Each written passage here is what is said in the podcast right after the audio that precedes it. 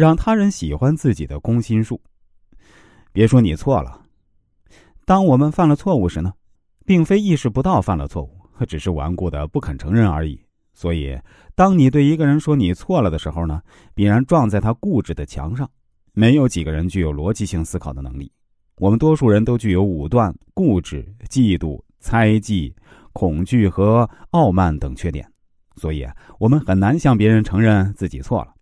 而且，一个人说错话或者做错事啊，总是有原因的。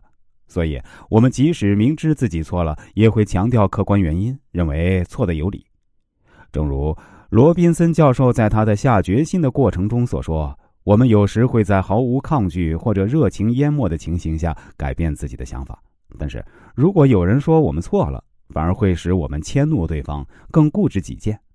我们会毫无根据的形成自己的想法。”但如果有人不同意我们的想法时，反而会全心全意维护我们的想法。显然不是那些想法对我们珍贵，而是我们的自尊心受到了威胁。我的这个简单的词儿是做人处事的关系中最重要的，妥善运用这两个字儿才是智慧之源。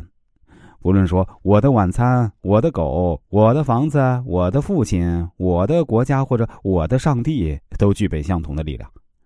我们不但不喜欢说我的表不准，我的车太破，也讨厌别人纠正我对火车的认识。我们愿意继续相信以往惯于相信的事情，而如果我们所相信的事儿遭到了怀疑，我们就会找借口为自己的信念辩护。结果呢，多数我们所谓的推理啊，变成找借口来继续相信我们早已相信的事物。有一位先生啊，请一位室内设计师为他的居所布置一些窗帘。当账单送来时，他大吃一惊，意识到在价钱上吃了很大的亏。过了几天啊，一位朋友来看他，问起那些窗帘，说：“什么？太过分了！